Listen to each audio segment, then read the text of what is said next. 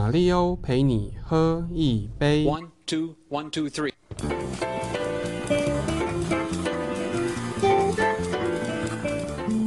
各位观众，大家好，这里是马里欧陪你喝一杯，我是马里欧。我们每个礼拜晚上在这里，让有趣的人说有趣的故事，让他们的故事陪你陶醉一整晚。干杯！好，欢迎大家呢来到马丽又陪你喝一杯哦。今天邀请到的特别来宾，我认识了好几年的朋友、哦。那我们认识的时间其实比我想象的还要长哦。这件事情其实一开始也是蛮有趣的。等一下我们再来跟大家讲什么样的故事。那现在来跟大家介绍一下他是谁呢？他曾经是 TEDx Taipei 啊的共同创办人和策展人，也是把 TEDx 这个很很棒的这个呃活动带进台湾主要推手。然后，但从去年开始呢，他有另外一个工作职称哦，就是中华民国第九届立法委员，国民党的不分区立委许玉仁许委员哦。不过，因为我们之前都习惯叫许委员 Jason，那我们今天就还是比较 casual 的一下哈、哦。那我们来欢迎 Jason，Jason。大家好，马里欧好，呃，各位听众朋友，大家好，我是 Jason，呃，也是呃立法委员许玉仁。OK，好，诶、我们这个马六陪你喝一杯，其实是一个很 casual 的谈话性节目。好，那我们先来诶、聊一聊，就是你的职场职场生涯。在当立委之前，当然大家就知道你是这个 TEDx 台北嘛。那更之前，其实也经历过蛮多蛮多工作，嗯，就是去当过教练学生啊，去那边做壮游啊，做新创公司啊。其实跟大家讲一下你早期的工作经验，有没有什么有趣的地方？嗯呃，其实我这个人是呃蛮跳痛的，就是我人生大概没有什么蓝图啦，因为呃大学念的是文组，就是英文系，然后其实大家都是期待你当英文老师，或者是翻译，或者是呃做一个跟你本科学相关的工作，但是我大概兴趣比较多，所以就毕业之后也没有什么太多的特定的想法。那毕业之后，先到呃中南美洲旅行。那旅行就是也是像台湾现在其实有一点像打工度假，可是那时候还没有这个名词。那就到瓜地马拉，然后那时候是到咖啡庄园工作。然后做完之后又去当地教中文，然后教完中文，然后又开始为了赚旅费又到处去打工，那就一路从瓜地马拉到洪都拉斯、萨尔瓦多、哥斯达黎加，最后到南美洲的秘鲁。那大概是我人生一个非常重要的一个一个时期啊、呃我就叫人生的空白，大概有四个月的时间旅行。那么回来之后去当兵，当完兵之后呢，呃，就从陆陆续做了几份工作，包括到中国呃上海工作一年，那时候在上海的呃 Walmart 做采购，那时候专门看的这个品相是运动运动用品，呃，我的负责的这个呃 category 是打猎，所以我那对那时候就是。呃，专门去中国各地的工厂看这些打猎的用具，这样子。那包括会呃，有时候做一件猎装，上面那个衣服会有那个猎物的味道然后专门要吸引这个猎物过来，这样子。嗯，那回来在那边工作一年之后，回来在 Nike 做这个教育训练讲师，因为我本身喜欢运动嘛，然后喜欢棒球，喜欢跑步，喜欢就是运动，然后在那边就教人家怎么贩卖梦想，就是卖鞋子这样子。呃，大概在那边做了一年多之后，又觉得很无聊，然后就有点抛下台湾的一切，到旧金山去跟朋友去搞网络公司。OK，那就那时候遇到了马里奥，对，对，哎、所以其实这蛮有趣的哦。那个怎么会突然又跑去美国？你刚刚是在本来在中国嘛，然后突然又跑跑到 Nike 嘛，对当讲师。嗯，我觉得人生都有一段时间是不太知道自己要什么，然后你感觉这个世界都充满了机会，然后但是年轻的时候就有一种就是傲骨吧，就是就觉得哎，在一个公司里面就看谁都不爽，然后就觉得说，哎，他明明就没有比我厉害，可是他为什么是我老板？你知道这种心态就是。其实某种程度就是就是反骨啦，对，然后哪里都待不住，然后哪里都觉得好像在什么地方都都有点像，呃，这里感觉是不是我的我要的，或者不是我的地方。然后那时候又觉得年轻的最大的本钱就是时间，所以也有一点点虚度。其实要讲老实就是这样。如果你看我的 career path 是真的在那个阶段，其实是一直在在转换，然后只是一直在觉得要找到一个嗯自己觉得呃呃自己很酷的很酷的东西这样，然后觉得某种程度其实也有一点点的虚荣心呐、就觉得说哎呃去那边好像会会很棒，然后也就就抛下就去听起来了。很响亮，声音听起来对对，那但是其实不知道那个困难是什么，然后呃，也我觉得现在回想起来，其实就不太踏实啊。嗯必须要老实说。所以后来那时候是去做什么？是做 app 吗？呃，没有，那时候我朋友是在搞那个，现在还没有还没有 iPhone 的时候，就是有那个一些一些呃 apps 嘛，但是那 app 是装在你的 Mac 电脑上。OK，对 OK 各种的软体这样。那我朋友就是在搞那个 app 的一个呃 App Store，OK，对，然后那个就是等于把到处去跟 developer 谈，然后说请希望把他们的东西上架，上到我们的 App Store，、OK 然后我们卖出去之后就跟这个 developer 拆账，对。然后有时候就是两三个 app 绑绑斗在一起卖。然后就是我们有时候会 run 一个什么，譬如说二十四小时 special offer，、然后或者是让 user 去去那个标标价竞标、哦这样子。那其实那样子的一个商业模式，在当下还 run 的还不错，嗯。因为几乎我们全盛时期大概跟全球有超过呃一千个 developer 一起工作，嗯那呃就是就基本上就 run 一个 app store 了，嗯对。那后来怎么不做呢？后来因为我是非法打工，那其实那时候我们很很很很苦的时候，就是我还要到中国餐厅去洗盘子，这样就是因为那时候是拿这个旅游签证，然后住在朋友的地下室里面这样。然后呃，也那时候自己也不知道创业是什么，这样也不知道跟人家签什么股份证明书啊，这样子。然后呃，后来就是觉得很酷，想要留在那边这样。那那因为后来朋友那个公司，呃，说老实，这样的公司其实并没有什么样的竞争力，因为、因为它就是靠着跟 developer 拆账，然后呃，如果别人跟你的产品是一样的话，其实很很很难有区分性这样。那后来我留下来的身份又有问题，那就后来呃也就回来了。OK，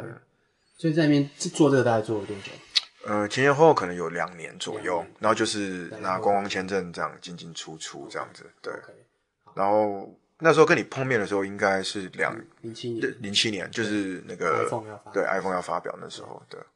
因为这个故事是这样，就是呃那时候我在第一份工作在 CNET 台湾，然后那我当这个技术编辑。啊，那时候大家都可能呃现在已经不知道了，但是就是那时候二零零七年一月二二十七号在这个 Macworld 上面，然后呃 Steve Jobs 要发表他第一支的 iPhone，那当然之前都已经传言很久了，就是说哎苹果要做手机了，嗯，那大家也猜在这个活动上会会有这样子的一个产品的发表。那但是那时候呢，Jason 就透过朋友介绍了，然后就来一封信哦，说，哎，我可以帮你拍这个在 Macworld 上这个 Steve Jobs 第一手哦发表影的影片。那，时候只是想要赚点钱，对对就敲马里奥一 对，那因因为其实这个是很酷的一件事情，要各位要知道，当初当时是、呃 iPhone 没发表嘛，所以你要录这些东西其实不是那么容易，你要做 editing 啊，都不是现在这么简单的一件事情哦、然后也没有什么直播平台哦啊，网络其实三 G 也不是那么快哦、所以所以其实那时候真正这个 i 就是说，哎、拍个影片然后给我们来用，其实也是一个蛮有趣的一个 idea 然后。所以，但就是因为透过这个关系啊、所以后来 Jason 回来之后，哎、在一次另外一场活动的时候，然后就介绍认识了。那我们就哦，原来 Jason 就说，哈，其实我之前就有啊、敲过你竹杠啊，但他不是这样讲啊，他是说我们之前就是合作这样子，嗯原来是一个这样子的关系。啊可一般台湾的朋友通常都是从这个 TEDx 台北认识你嘛，哈。那当初怎么会想到有这个把 TEDx 带回来？的嗯其实我也是，就二零零七年去美国旧金山的时候接触到 TED，嗯，那时候我还记得他们还在呃加州的一个小镇，在海边叫做 Monterey，OK，呃，大概离旧金山开车可能是往往南边可能要开个三个小时左右。那每一年 TED 就在那边举举办这样，那那时候就觉得哎，诶这东西很酷。然后有一年，呃，就大概好像是零七年吧，我就呃 TED 在举办的时候，我就到 Monterey 去，然后在那边就跟了几个呃讲者，然后或者去参加 TED 的活动的大会的这些呃观众去去聊天和互动，哎，我就觉得哎这个东西其实蛮不错的，然后他呃呃演讲很短，只有十八分钟，然后讲完又会 PO 到网络上去。然后那个时候零七年，我觉得台湾的社群网络还不是那么风行，那时候台湾在流行是扑浪，然后美国呃 Facebook 大概在二零零四年发表，对，然后大概在他在零七零八的时候才比较有有 take off 这样。那那个时候美国比较这个红的社群网络是 Twitter，OK 那在 Twitter 的部分，大家开始慢慢在传 TED 影片。那我觉得那个时候有一个客观的条件，就是呃宽屏的技术成熟了，所以它影片的流浏览的非常呃顺畅。这样，那么在那个阶段，我就开始呃关注 TED 这个平台。那在零七年的时候我去了，然后跟那边人接触之后，零八年我回来的时候，我就觉得哎这个东西有搞头。那我觉得可以把它引进来台湾，但那个时候他们还没有授权的这个想法。那么回到台湾就是我自己就搞了一个山寨版的 TED，就叫做大灾问，就 Big Question。对，那大概从那时候开始，就是慢慢确定自己呃想要走就是这这一条路，就走知识内容这一块的一个想法。是。所以那时候，那时候当然呃，其实蛮早的、哦，零八零九年哦，这个知识服务这件事情也是最近这一两年才比较热的、哦。不过 TED 我们知道它是标榜说故事的力量嘛，就十八分钟说一个好听的故事。那可不可以给我们举几个例子哦？就是什么样真实的在 TED 的论坛上，不管 TED 或 TED 美美国吗？都都可以，TED 或 TEDx。嗯，其实，在 TED 的演讲其实有蛮多，就是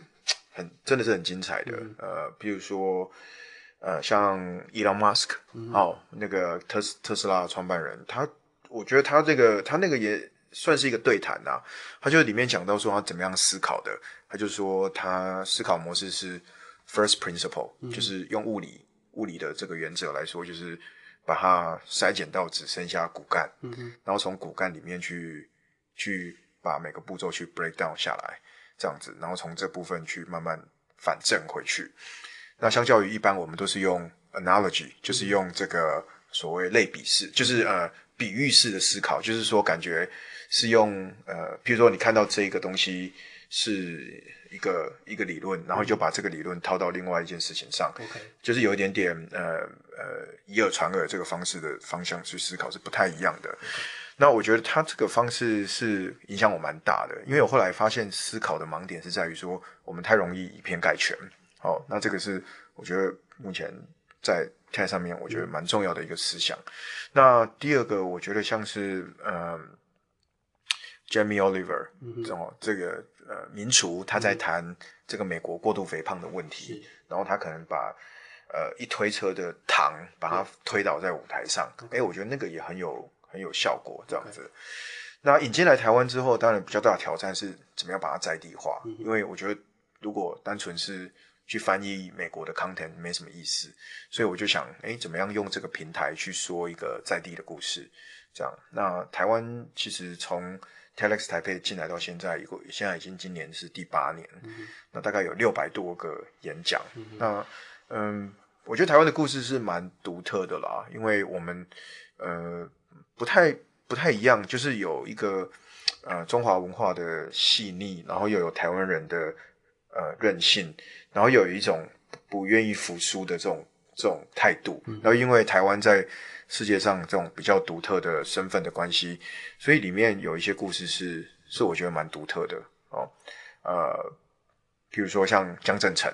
哦这一种有点像是被台湾放逐的一个人，但是他在国外就红回来了。好，然后譬如说像呃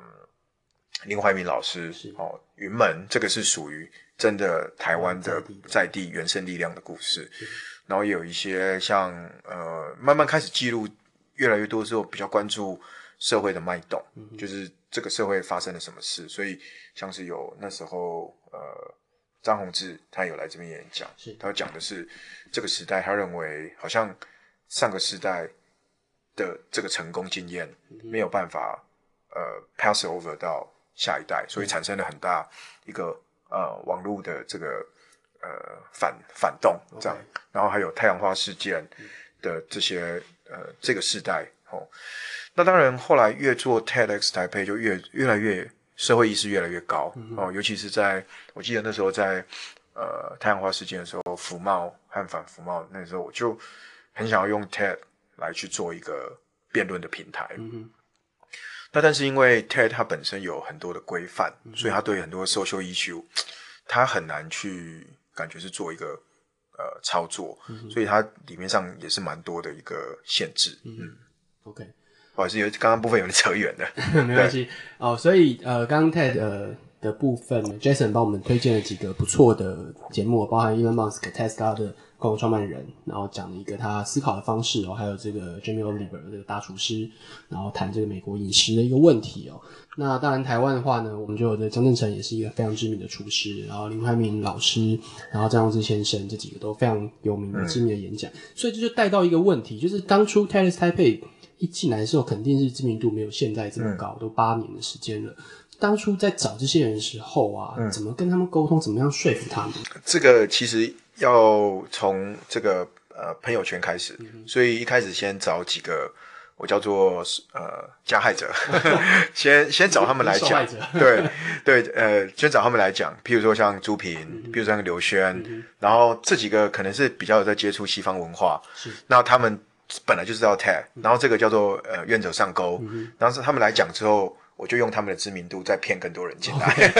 对，然后然后当然就是。第一年是最难的啦，因为要去募赞助什么，这个大家都想说，哎、t e d 是什么？是泰迪熊吗？对，大家就想说我是一个诈骗集团这样子。那呃，第一年我觉得当然就是靠这几个呃已经有社会社会名气的一些意见领袖帮忙去拉这样。那越来越多之后就，呃，当然现在就是大都是大家想要自我推荐或是推荐上来讲，对找人比较比较没有困难这样子。呃，那但是我觉得他的挑战还是在于十八分钟要把这个故事讲得清楚，然后要讲得精彩。我觉得那个还是一个蛮大的挑战。接下来我们要来谈谈呃别的事情哦，就是现在的主要工作，嗯啊，应该也是唯一的工作了，嗯嗯，这个中华民国立法委员哦，嗯，当初是什么机缘之下哦，这个哎国民党把你列为不分区名单？对，其实我常常讲起这段故事的时候，我都自己还现在感到非常的惊魂未定嘛，呃意外吧，因为因为以前从那到现从以前到现在没有想过自己会会从政，是这个完全不是一个人生追求的一个目标。那这故事是这样，就是说，在太阳花学运的时候，我呃公办公室在立法院附近嘛，那也是常常也会去到现场去看这样。那那时候其实整个政府已经其实有点跟民间学运这件事情呃脱节，然后是有某一种程度是新时代跟旧时代的对抗，或是传统媒体跟新新媒体的这中间的对立这样。那后来那个学运落幕之后，就是当时的行政院长江宜桦，他就成立一个行政院青年顾问团，那我就被找进去。那么那是大概是呃三十个人吧，二零一四年七月的时候，那嗯各行各业都有，NGO 啊、新媒体啊、农业啊、教育等等。那我们就是扮演就是政府跟青年沟通的角色，我们就算青年代表。那每个人就是认养两个 topic，、那我就认养教育跟新创这样。那我们在这一年多将近两年的过程，就参加了大概五十场政府会议。哦，那就很强烈的感受到是行政部门跟立法部门之间有很大的拉扯，那整个国家是没办法运转的。那就整个那个时候国民党的状态是非常不好，尤其是呃推了福茂之后，那大概就是整个一开始一直往走下坡吧，学运，然后到二零一四的县市长选举六都输掉之后，那就整个状态是非常不好的。那那个时候大概二零一五年呃十一月的时候，呃，就是政党要推部分区名单的时候，那时候当时的呃行政院长毛志国，还有呃政务委员冯燕，他就问我说，我有没有兴趣呃被推荐这样子？那我当时想法是说，应该是很多的年轻人会进去一起陪绑，对 对，因为应该就是让这个政党名单上面形象有多一点年轻人，我就想说我应该是陪绑的那一个，那我当然就也呃想说。政委他们也是蛮认真在做事，然后我也想说就就帮忙这样。那当下没想到，就是名单出来的时候，就是排名是很前面，然后看起来就是真的要去做这一件事。那我记得那个时候是十一月十八号，为什么记得那么清楚？因为那一天是我太太生日，然后晚上大概七点多，当时的党主席朱立伦先生打电话给我，他就说。玉人，呃，以后要拜托你了，就大概在一分钟，电话就挂断。然后当晚十点多，新闻就到处都是了，这样。然后我我太太就整个暴怒，她就说暴怒 对，她就说我在我生日的时候，你送我一个炸弹，这样子啊。那那个时候我自己也有一点点呃惊慌失措啦，因为毕竟自己没有没有 prepare，没有 ready 好这件事。然后当时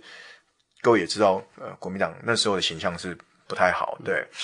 呃，但是我大概就花了一个礼拜调试，然后我就想说，呃，以前自己在做 TED 的时候，其实就看到很多社会的问题。那 TED 是只是把问题分享出来，并没有找到解决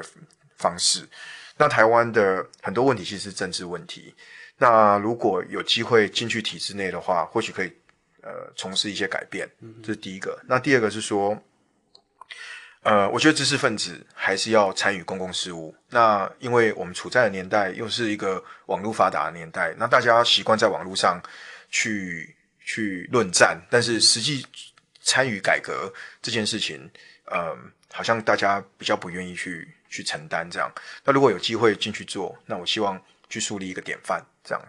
那第三个就是说，诶，嗯，虽然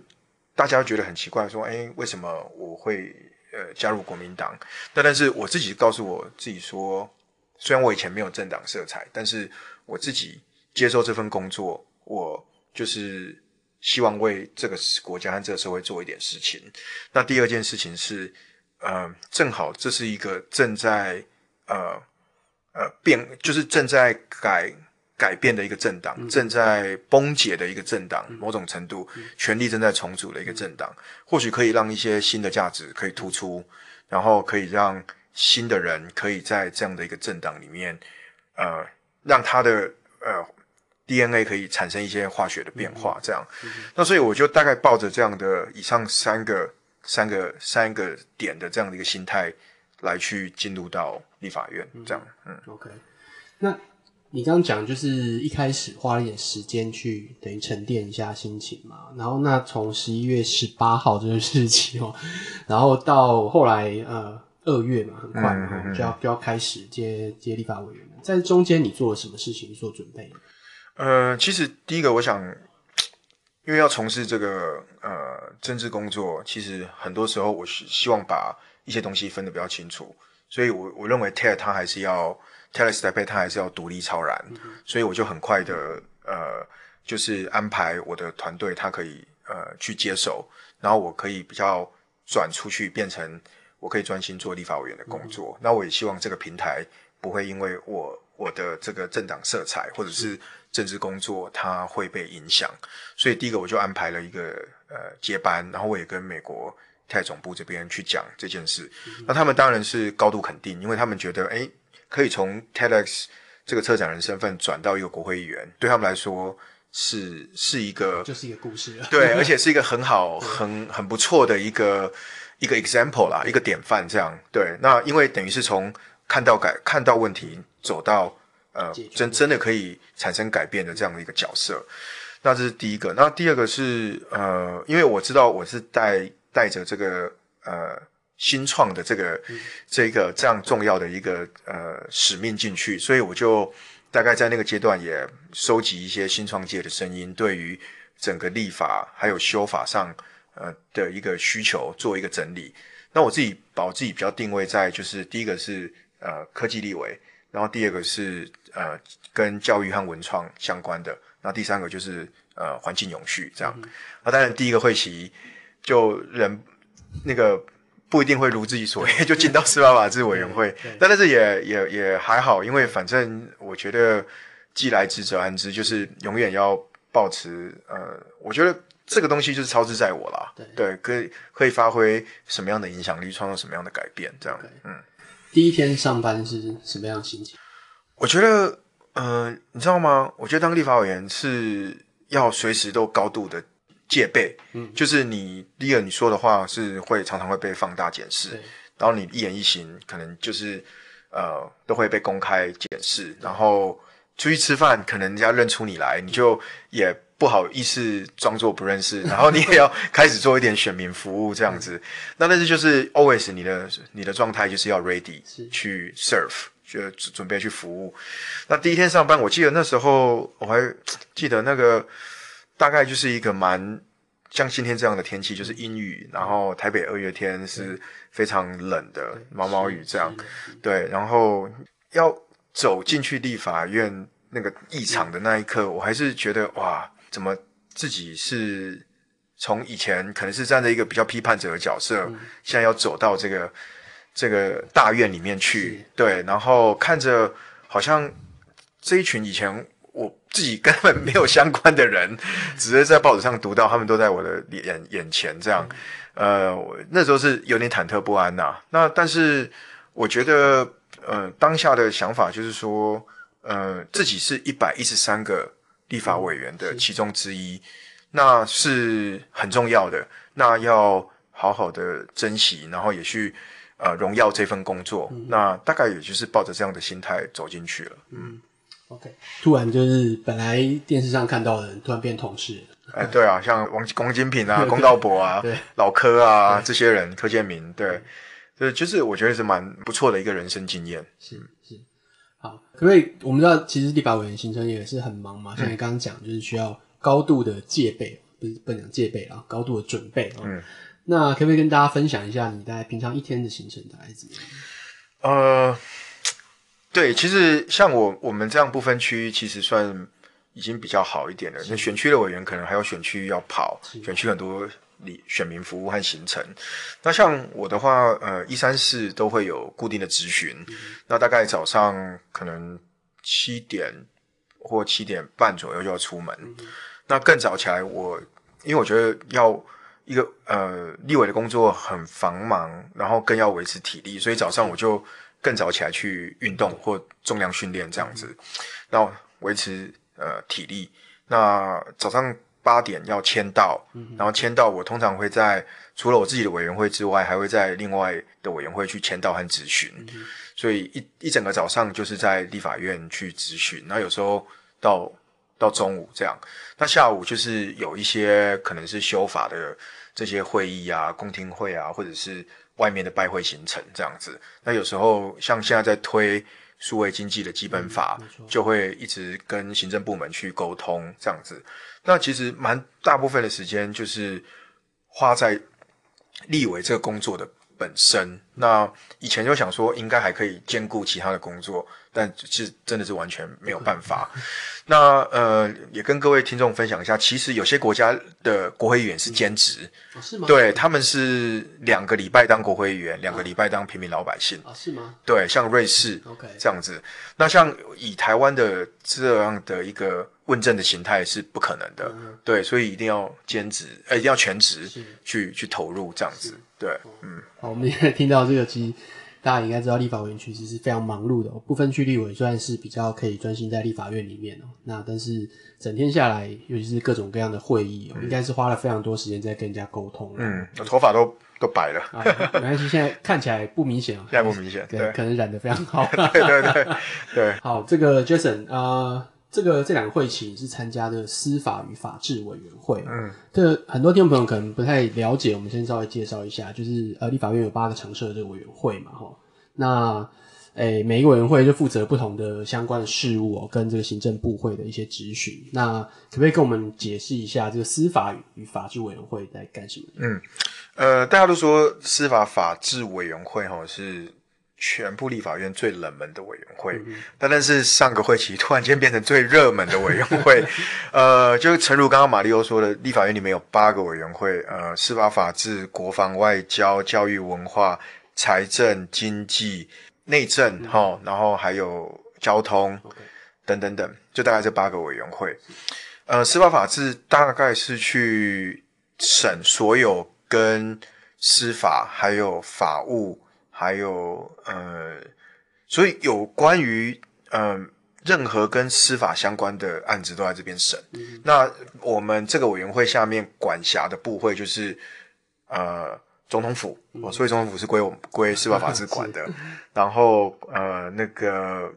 呃司法部、考试院、全序部，然后还有法务部、调查局，哦，然后还有国安会、国安单位，这些都是司法法制管的。呃，那大概为什么会突然变热门呢？第一个，因为是新政府上来，大家对整个司改的期待是非常高的。对，因为总统自己宣布这件事。对，所以司法改革就放在司司法法制委员会。那第二个是呃转型正义，嗯，这个也是当时民进党获得选呃就是胜选的时候提出来一个很重要的政见所以这个呃转型正义这部分，第三个是呃不当党产，哦，这个也是去年非常重要的一个案子。那再来的话，当然就是同婚，哦，同婚当然我我这边是我我有发起这样子，那大概就是这四个事情，呃，让整个司法法制委员会每一天都沸沸扬扬这样子，嗯，所以同婚这个民法，这个算是你的你们管的一个部分吗？还是说怎么？对，就是其实应该是这样，就是说，嗯，因为我我我个人是还没进立法院之前，我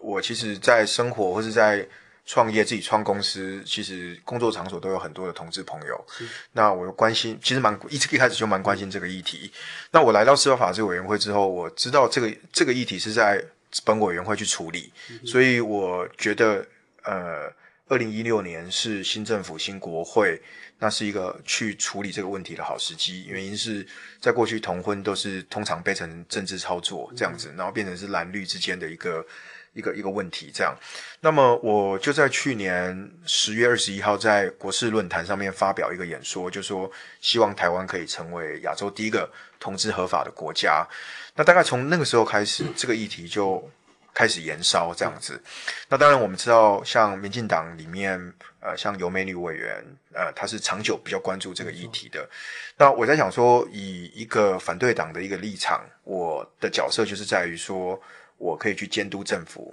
在这个议题上他推进的这个速度，所以我自己就也提案了，在民法修正案上面去提案做呃婚姻平权的这样子的一个法律提案。呃，那也因为这个这样子的一个推动，也也会让执政党对这个事情会会有一点点呃，等于是必须要去反映它。呃，原因是这原本是他们的政见，但是有一个反对党的国会议员去提出来，他当然需要去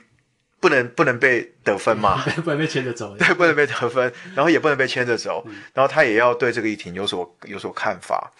那么，呃，对我来说，我的想法是说，当然，我所处在的一个政党是一个保守政党。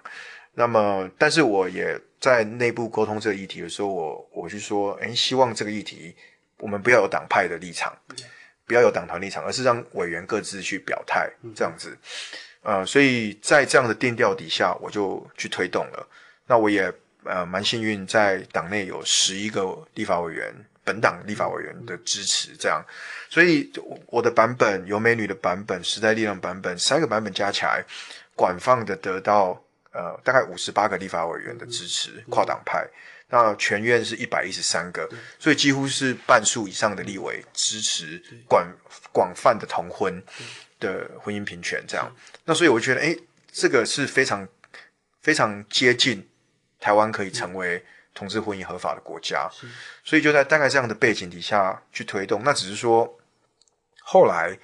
这个整个社会的这个呃，可能是对他的这个呃反应哦，造成社会的这个对立。那我想这个部分是我们必须必须要去呃处理的，然后也必须要去认真的去看待。对，因为其实这个议题从去年一直到去年下半年一直到现在，都是还在还在讨论当中然后当然。呃，因为这算是一个蛮重大的改变哦，所以整个社会上有非常多不同意见。那包括我们也知道说，这个 Jason 自己所处的国民党，他本自己本身就有一些不同的声音哦。那你作为这个一个党籍的部分区立委，那你自己在党内你要怎么去沟通这件事情？对，因为我也跟党内去去沟通的时候，也是就是说，第一个不要有一个党的 official 的立场，因为不希望它变成是。国民党和民进党之间的对抗，因为我认为它这是一个世代议题。那那因为现在我们是反对党，那反对党其实应该要在一些议题上面更更前卫一点，对，因为呃，毕竟不是我们执政的嘛，那我们其实不用考虑那么多，我们应该是在这个价值的光谱上，我们可以勇敢的稍微往往我们我们过去不是那么舒适的那个地方去探索，因为在过去我们可能觉得说，哎，这个就是我们的舒适圈，那我们就是在这边顾好。但是因为现在是时代在改变，而且如果你去看同婚的议题，它它真的是一个世代议题。像我常常在校园里面，呃，去去演讲，讲这个同婚推动立法的过程。其实你会看到这些年轻的学子，甚至于高中生、大学生，大全部都支持同婚，因为他们认为它是一个很自然的现象。那如果一个政党的立场，它其实要看的是说，你你要去养未来的选民，而不是去顾。但你要顾昨天的选民，还有过去的支持者，但是你也要慢慢的去开发未来的选民，这样。那所以我就是说，哎，从政党的角度，从如果说政治是一个一个产品的角度，从行销的角度，那再的话，从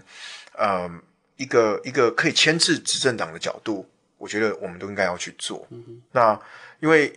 这是他们选举的承诺嘛，那他们如果没有做到，那其实我们可以去。发动攻击，那我们发动攻击的过程，他又为了要要反应、要回应他们的承诺，他们又必须要做。那但是这个部分，我觉得是是反而是我们有弹性。是对，所以呃，基本上来讲，就是透过这一个呃婚姻平权这个法案，是可以让你觉得反对党有更多的主动权嘛？对，其实，在整个行销的操作上，或者说整个一个议题操作上，我觉得是这样子。那当然，自己也要。打从心里面支持支持，对啊，那像像我就是打死不退嘛，对啊，雷雷打不怕，就是这样子的一个想法。好，那呃，关婚姻平权这个法案之外哦，另外我们也知道你其实，在非常关心，像您刚刚讲，其实你本来是想要投入这个教育跟新创这个啊，但结果现在后来是参加司法与法制委员会。那不过你还是提了呃，关于 FinTech 还有这个数位经济平台的这两个法相关的法案哦。那可不可以稍微解释一下，跟听众解释一下，就是你觉得台湾现在金融法规有什么不太够的地方哦？然后你的版本跟呃，另外像余婉如呃委员哦，还有这个曾明忠委员哦这些版本，那有什么主要的不同？嗯，其实台湾在金融法规上，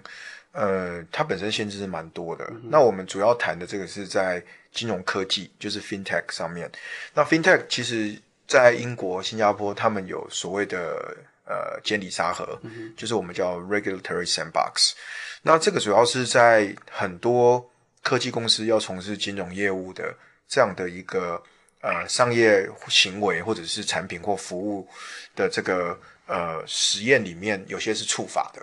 那么监理沙尔是赋予这些新创公司在还没有呃实验成功，或是还没有那个商业模式还没成型的时候，赋予他们一个宽限期，然后在这宽容期里面可以去实实验，然后再不会抵触法规这样子。那因为各位要知道，台湾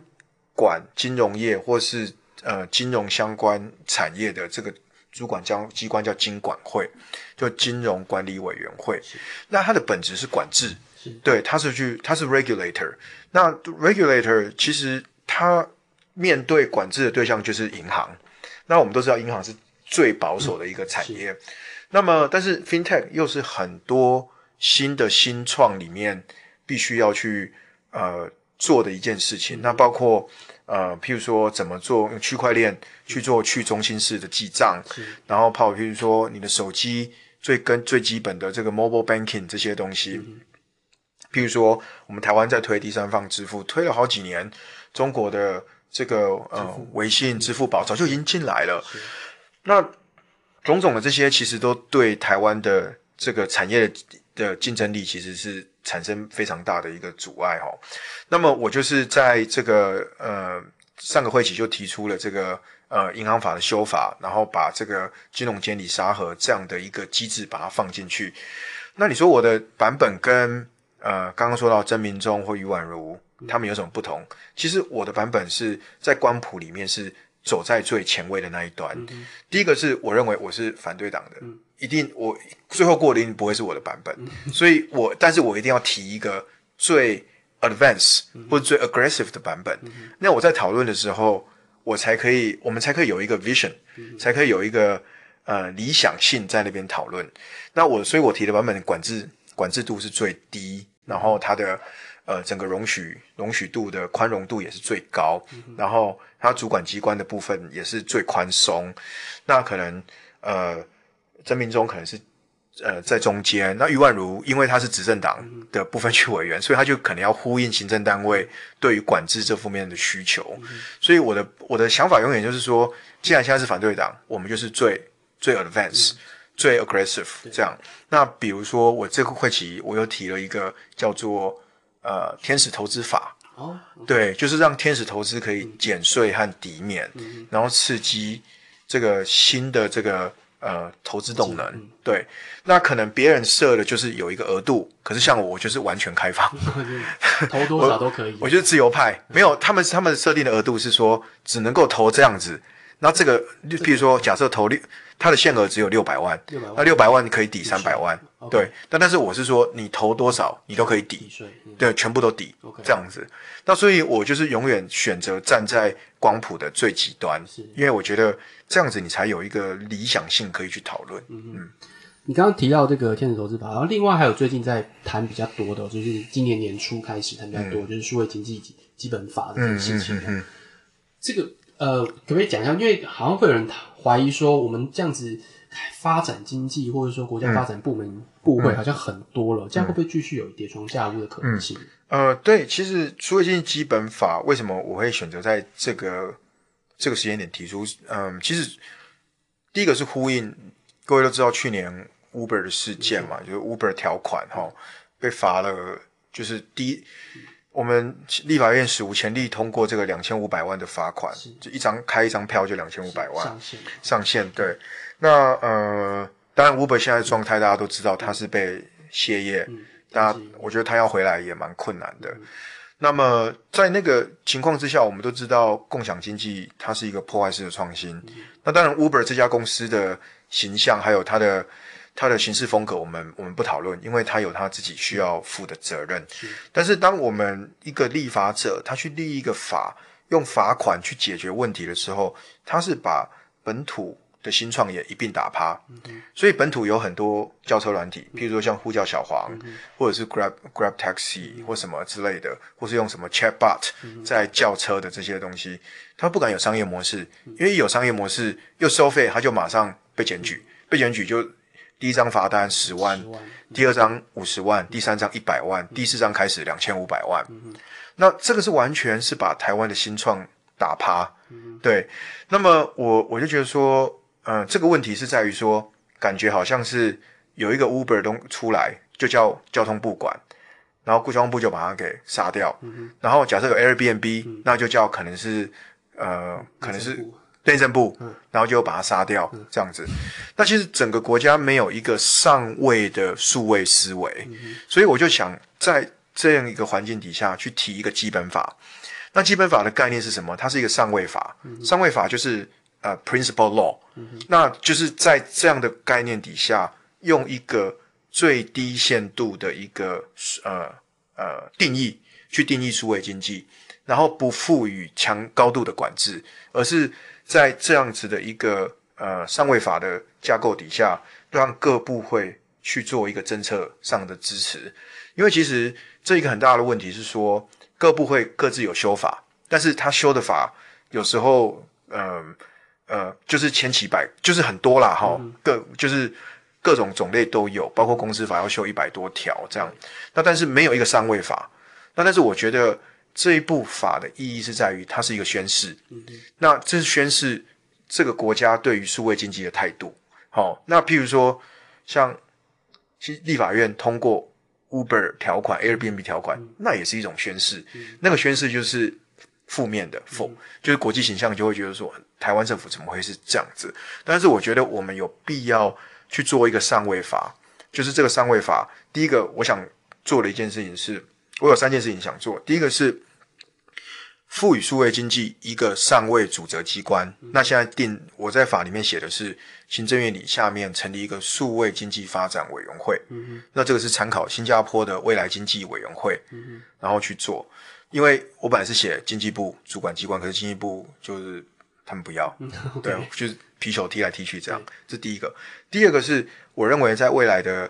世界里面，所有的经济都是网络经济，所以我引进沙盒到所有呃的呃数位经济的呃场域里面去，所以不止金融业，因为以前大家在讲沙盒是单指金融业，对对，这第一个。然后第三个是我想引进负面表列，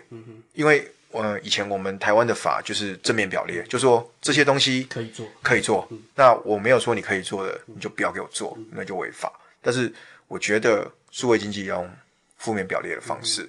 然后第第四个当然就是在数位人权，就是主要的 data 上面，我希望可以做一个。第一个是呃，my data 的使用权，因为大家都知道，在新的经济行为模式里面，其实很多是跟 data 相关的。对，那这部分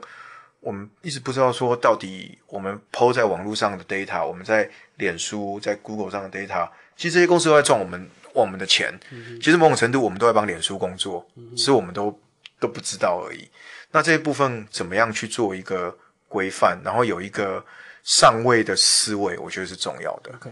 好，所以这个刚刚 Jason 讲的，所以呃，数位经济基本法就是一个上位法嘛，哈，希望有一个呃新的主管机关专门来管这些事情，然后再就是有一个沙盒，而且是各个行业的沙盒，等于说在一个时间跟可能某一个场域之间，可以大家来尽量的实验，而不是受到现有法规的限制。然后再来就是说，诶，希望它是成为一个负面表列，就是说我今天没有讲的，你都可以做。啊，就是我讲的是你不能做的事情哦。嗯，然后再来最后一个话，就是呃，资料的一个怎么样让更多人了解我们的数位资料原来是被厂商这样使用的。我们对于我们自己的数位资料是不是有一个充分的掌握的权利哦？我想应该是这样子，非常清楚的四个项目。好，我们刚刚聊聊了非常多言说，你这应该是马六陪你喝一杯。有史以来最严肃的一题，我们讲了好。没有你，你这个你这个 whisky 太好，我一喝下去就整个 整个聊开了。对啊，讲了好多好严肃的问题啊，这个从呃这个婚姻平权啊，然后金融管理啊，这个社会经济基本法，我看这个不知道刚刚有没有很多听众听到一半。就受不了了，蛮蛮怀蛮怀念跟马里奥喝酒的时光。对，以前那边那个布鲁日，我也去混过一阵子。对对对对，好，那个之前可能有些朋友听过。那我们之前开一家咖啡店，那那咖啡店就是在金融路上。那他现在已经不在，所以我们可以尽量打广告，就是缅怀过去这样。对他要解释一下。对，所以呃，我们以前就是喝这个鼻式啤酒了哈，然后再喝一些咖啡啊，其实基本上是乱喝了啊，在早早几年前的时候乱喝。所以，我们现在可以稍微轻松一下。最后一段，我们来聊轻松一点的。你自己平常有没有小酌一杯啊？呃，有诶，我最近喝比较多的反而是呃，最最近一年，因为。在立法院的关系，喝比较多的反而是高粱。OK，呃，对啊，那这个不知道马里欧知不知道？我们立法院其实自己有出一个高粱，立法院品牌的，真的假的？我下次带过来。啊，真的吗？这个这个酒超好，就是那个呃金门的高粱，然后我们就是宴请宴请外宾，OK，都是都是请那一款，OK，对，这么有趣，对对，好，太好了，我们这个非非常爱各式。然后第二个是我们。本党有一个马祖的立法委员叫陈雪生，OK，他会拿那个马祖的老酒，哦，对，然后是他那个是在坑道里面那种矿工在喝的，所以这么一小罐，OK，放在你的外套，他是带罐给你。但是你你外套里面现在 现在没有，现在放名片。OK，啊，我我因为我呃听众可能会比较清楚啊，因为我自己喝威士忌喝比较多，然后好多年前我记得应该五年前吧，就是你有找我去一个威士忌的活动，嗯。这个实在太奇妙，因为我以为那时候我喝酒这件事情是个秘密哦。你那是怎么会想要找我去参加那个活动？呃，不知道哪一个时哪一个机会时时候，你有跟我讲过你有在喝 whisky？嗯，对啊，那我这个人就是记性还还蛮好的，对，这太太厉害了，嗯，所以你就记得这件事。对对对对对对，那那一场其实也是蛮有趣的，因为找了很呃，我是说我一一一直记得，那我讲一下好了，那时候有。呃，除了我之外，还有 Elvin 哦，因为兵就是布朗的共同创办人，然后还有布拉瑞扬这个很很棒的一个舞蹈家，然后还有萧清阳老师，对对对，嗯。然后我看那个名单之后，我想说，奇怪，怎么会我怎么会在上面呢？我这应该是 Nobody 才对哦，所以这是一个非常有趣的活动。好，嗯，如果哈，今天我我刚刚讲的，正以你喝的这些酒，不管不管精不精哈，或者你自己觉得都可以，找一支酒来形容你自己的话，嗯不管是酒种或是什么，你会怎么样形容自己？用酒来形容自己？嗯，这个问题我倒是还没有想过，但是我的思想比较像，我以前想想东西很快，而且我觉得很很焦躁、很急躁。那过去的一年有一些改变，嗯、原因是我从原本那一个新创的环境换到立法院。那其实这个对我有一个好处是，我以前在新创里面，因为毕竟创业很多东西是日理万绪，然后呃，难免也会有一些得失心呐、那跳到立法院之后，因为处理的东西不太不一样，所以反而对以前的那个我就看得比较清楚。那我觉得我过去一年应该用，如果用一个字的话，应该是沉淀。对，那所以我就比较喜欢喝像 single malt 的 whisky，尤其是呃，可以讲品牌吗？你讲我会把、哦我会把它砍掉，没有把它砍掉。我大概就是喜欢喝呃 M 开头的那个牌子的大概十五年左右的这样的 whisky。嗯，那原因是我我觉得那那样的纯度刚刚好。OK 嗯，刚刚好，嗯。OK，它有点烧，有点焦味这样子。OK 对，所以也就是说，我们可以讲说，其实每个阶段不嗯同的阶段，嗯，会你会想不同的东西对西。我大概二十几岁就是喝啤酒那个年代，嗯就是可能会呃到酒吧去每就是可能出去就是要醉着回来。OK，对我也有那个年代，嗯呃，然后也有喝过呃快炒台啤那个年代。嗯 对，那现在喝酒反而是享受，嗯以前的喝酒是 social，现在喝酒就大概。可能礼拜五晚上，像如果今天中华队要比赛，就是回回 回去就倒了杯 whisky，然后就看中华队比赛这样子。嗯，就大概大概，然后习惯自己一个人喝。对，因为我觉得现在因为外面的交际应酬太多，然后反而我觉得那个是用一直在用脑，然后现在喝酒反而是哦，我我觉得我需要放松。放松，然后一一个好眠这样子。对对对，OK OK，我刚刚突然想到，你那时候最早，我们刚刚最早在聊的时候说，你去中南美洲一个壮游的一个过程嘛，嗯，你你会不会是少数把我们的那个邦交国跑的差不多的？哦对啊，其实那个时候去瓜地马拉，呃，就是我们邦交国嘛，嗯然后那时候我觉得我第一次意识到说，哎，原来台湾的护照、呃这么好用。对啊，去那边过海关的时候，他们都还会跟我 high five。对啊，然后呃，在那边，其实我觉得，其实台湾的外交，因为我这个会起到外交委员会，嗯对我到国防外交委员会，其实台湾的外交在除了邦交国很少之外，其实我们的实质外交做了蛮多的，尤其在那个农技、农业技术，还有在一些软实力、文化外交方面，我觉得台湾是做的蛮好的。呃，那这个部分，其实我们应该要要多往自己的这个好好处去思考，对强强项对对对对，不要一直打压自己了。嗯嗯，对，这我妄自菲薄了。嗯，好，怎么又回到这么严肃的东西？那个立伟行程这么忙碌哦，平常你有什么休闲活动吗？呃，就喝一杯嘛，哈、这个是自己可以做到。然后，呃，第二个是我跟我太太就喜欢可能到郊外走走。OK 对，那我因为我住住天母，所以常常会到阳明山。OK，对，阳明山我们家住离天母古道蛮近的，所以有时候就上去走一走这样子。呃，以前嗯、是会骑骑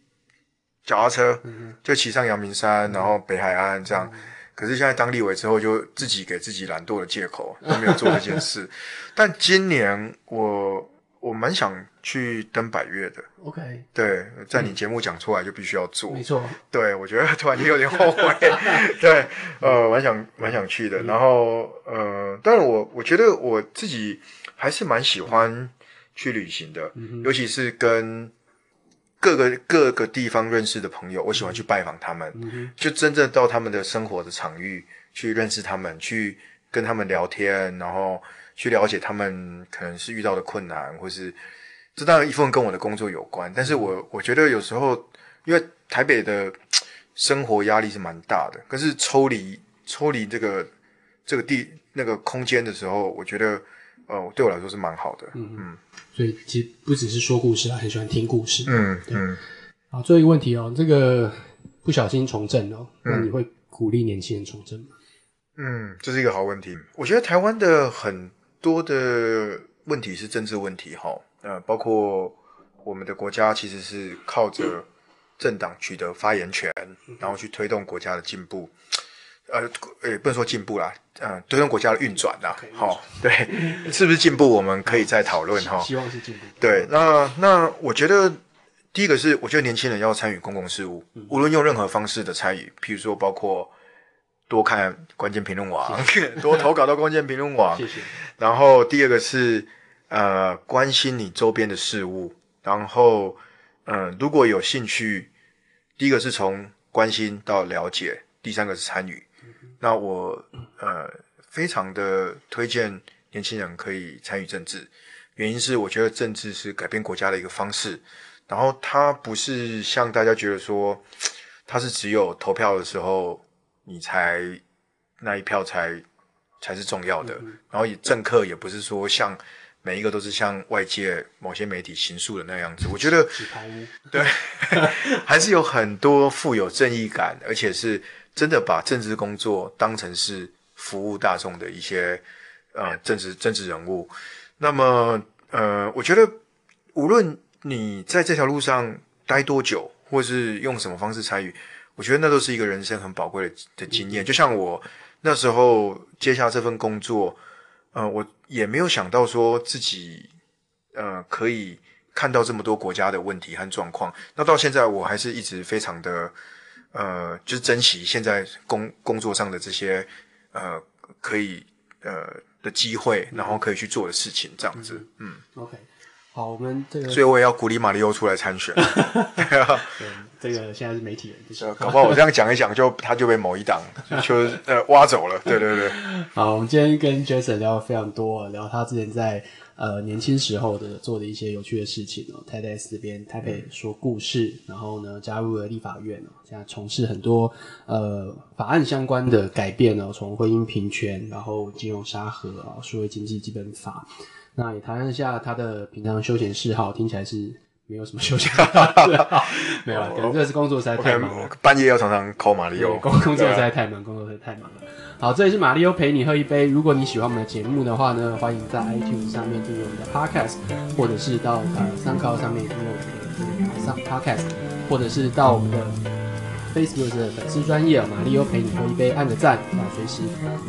了解我们的最新动态，今天非常开心。我们邀请到立法委员主任的 Jason 来跟我们讲了他非常多有趣的故事啊。我们希望下一次呢，会有更多有趣的人跟我们讲有趣的故事。希望你跟我一样，今天有满满的收获。下次再聚，跟我喝一杯。拜拜，拜拜。